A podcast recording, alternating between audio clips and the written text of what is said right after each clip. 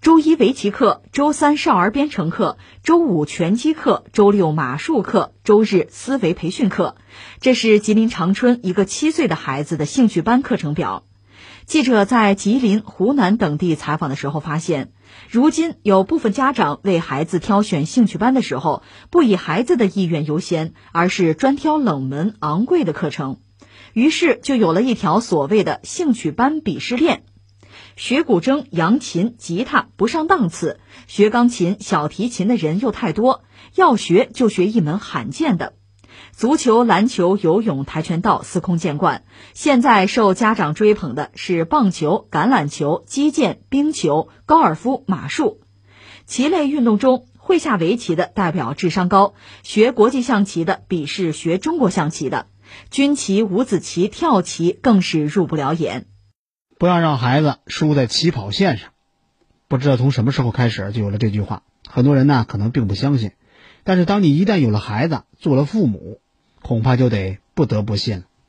前一阵呢有一个电视剧特别火，《三十而已》，这里边顾佳她不惜卖掉各种奢侈品给孩子报马术班，引发了讨论。其实跟顾佳一样有焦虑的家长还大有人在。刚才那主持人提到了吉林长春一个七岁的孩子。他的兴趣班的课程表：周一是围棋课，周三是少儿编程课，周五拳击课，周六马术课，周日思维培训课。你算一下的话，这一周至少还有周二还有周四两天可以休息。我也注意到之前还有一位妈妈，人家在网络上晒出了孩子一周的安排，比吉林长春的这位还狠：周一钢琴，周二奥数，周三围棋，周四英语，周五书法。周六画画，只有星期天这一天自由活动，这样的排表，恐怕会让很多人睁大双眼。这当妈的疯了吗？孩子得多累呀！不过相信也会有很多爸爸妈妈在那直摇头，这学的是不是太基础了？不行不行，正所谓有人的地方就有江湖，有兴趣的地方它就有鄙视链，不选对的，专选贵的，越贵越冷门的兴趣班。它就越高大上，越冷门，越砸钱，越高贵。咱们不妨来看一看这鄙视链，人家也是分好几类。比方说运动类的鄙视链，排在第一位的是马术，第二位高尔夫，往后呢是冰球、击剑、棒球，还有美式橄榄球，什么网球、足球、跆拳道。那倒数第一的是谁呢？跑步，倒数第二游泳，倒数第三。羽毛球或者是乒乓球，怎么说呢？体育它永远是精英教育的核心。在一些爸爸妈妈们看来，这运动可不只是流汗，更是孩子们人生路上的挑战，是毅力跟耐力的体现。在国外呢，这体育更被看作是规则意识、团队合作能力的体现。要申请国外的顶级名校，他就离不开小众体育的加分项目。恐怕也就是最近几年的事儿吧。马术。突然火了，有人形容这朋友圈里边，你要没有晒过自己的娃娃全副武装在马背上的照片，都不好意思跟人打招呼。要说这马术课可真心不便宜，一节课五百到一千块钱，有些爸爸妈妈他咬咬牙也能承受。可问题是，如果你只是周末骑着俱乐部的马在屋里边跑一圈，那顶多算是个入门。真到后面租马、买装备啊，买马、寄养。等等等等，这价格恐怕得打着滚的往上翻吧。不过，这大部分送孩子学马术的爸爸妈妈们，人家看中的不是结果，而是学过。首先，这马术够酷，别人问孩子有什么技能的时候，琴棋书画、能歌善舞，搞不好就得当场表演一段。唯独马术这两个字你从嘴里边蹦出来，就赢了一多半。别人除了惊叹之外，恐怕永远没办法让你现场演示一下。另外，在一些家长看来，这马术它还能提高圈层，因为马术的圈子很小，可以非常轻松的帮孩子筛选到高阶层的朋友。那除了马术，刚才咱说了，还有名校的敲门砖、高尔夫、冰球，还有击剑，也备受一些爸爸妈妈们的青睐。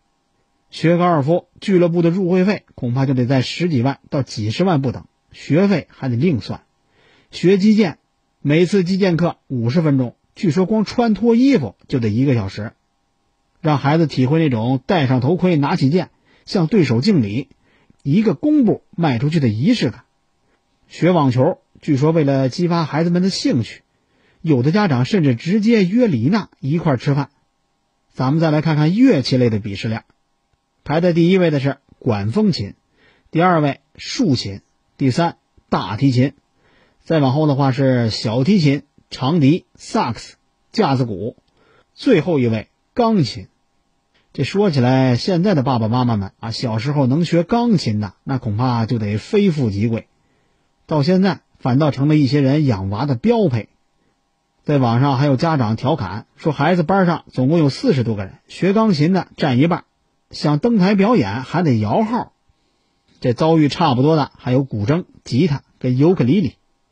二十多年前学古筝的，他自带不食人间烟火的仙女气质，到现在呢，只能沦为公司年会啊串场表演。十年前你抱着吉他唱一首《董小姐》，就能追到心爱的女生，到现在呢，只能成为天桥底下艺人的饭碗。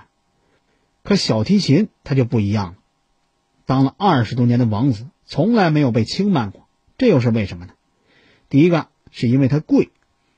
一把发音健康、音色优美的小提琴，最起码也得三四万。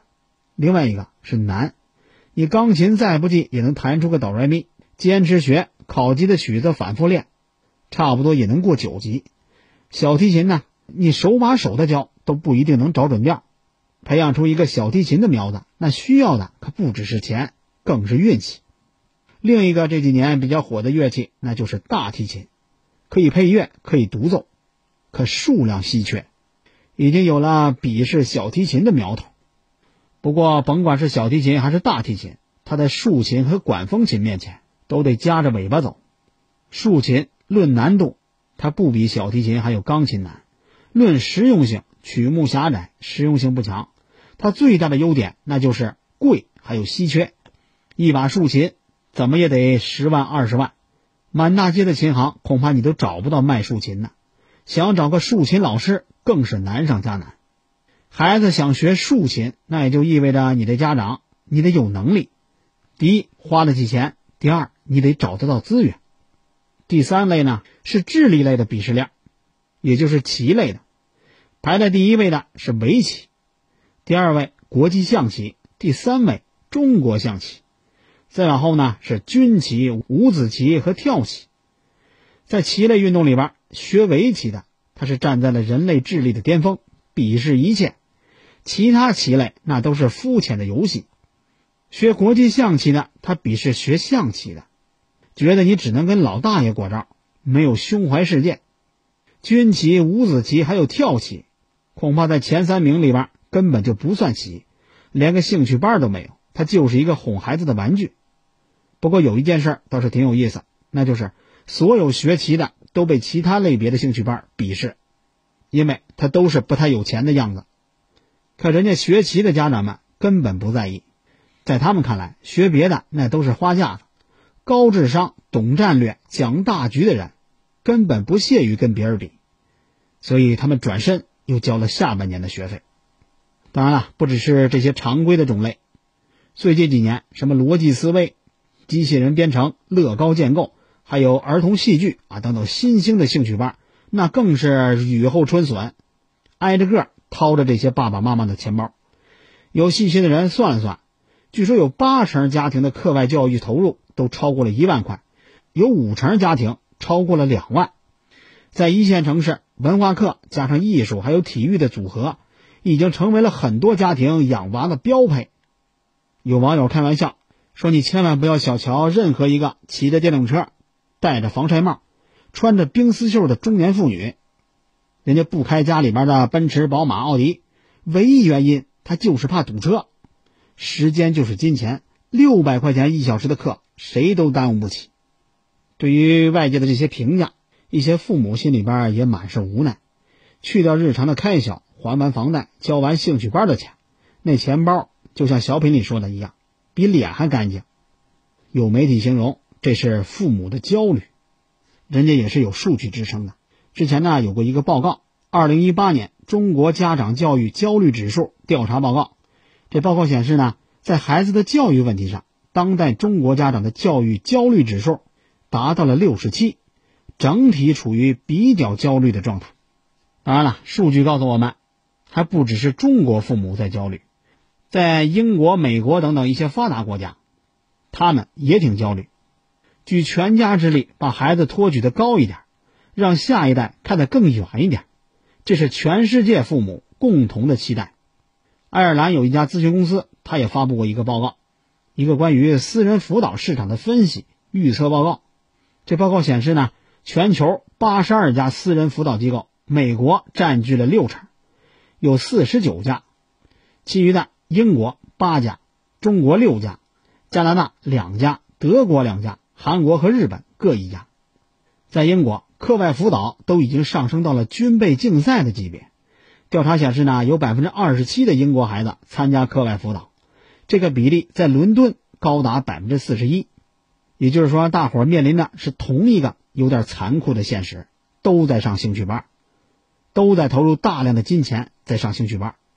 下面呢，让我们回归这兴趣班的本身。它兴趣班，兴趣班，原本它就是一个加分项目，这是孩子获得知识、提高能力、培养兴趣的一个重要渠道。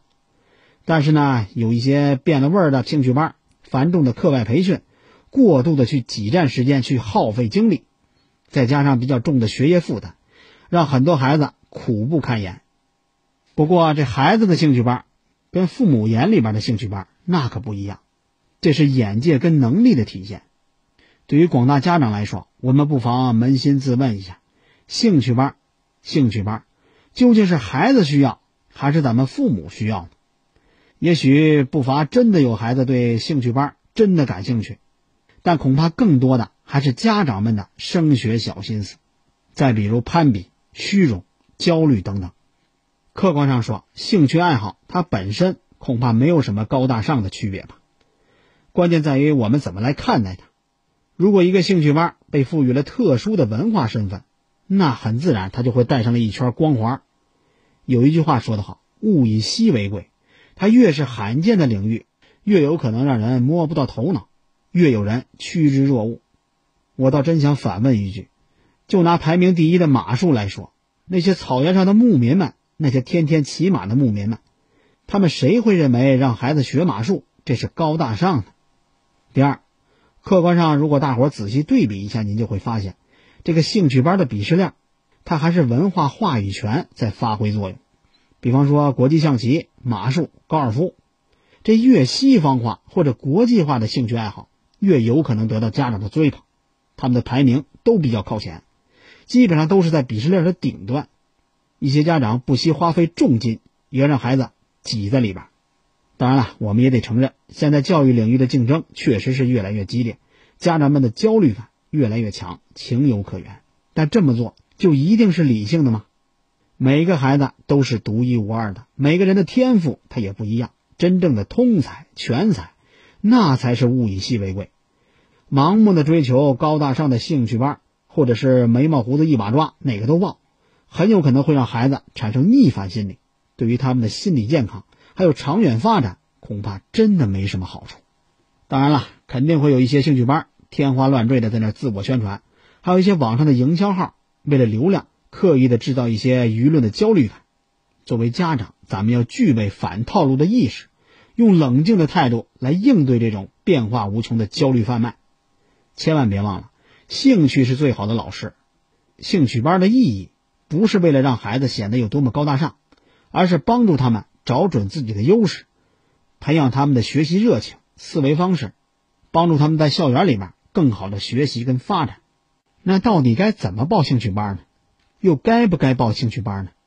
如果兴趣班它不再是为了兴趣，那它就失去了原本的意义。对于孩子们来讲，适合的那才是最好的。从前都是家长们逼着孩子上课，现在呢，自愿报班的孩子，我相信也正越来越多。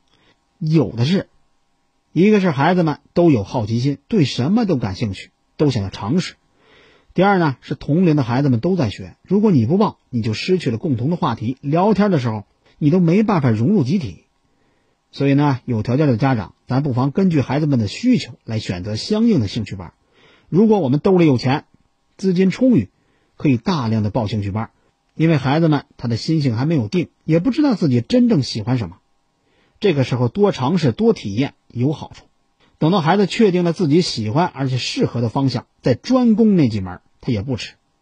当然了，大多数情况之下，普通家庭恐怕没办法为孩子们所有要求来买单。这个时候就需要跟孩子们进行沟通，制定好规则。比方说，你要选出最想报的几门课，还要做到坚持上课。如果达不到，就干脆退课。总之，一切要以尊重孩子们的意愿为出发点。兴趣班，他说到底还是兴趣，讲究的是孩子自个儿的意愿跟选择。家长们不妨试着把选择权还给孩子，因为学习的主体终究是他们。有一句话说得好：“知识改变命运。”但是还有一句话。偏见影响命运。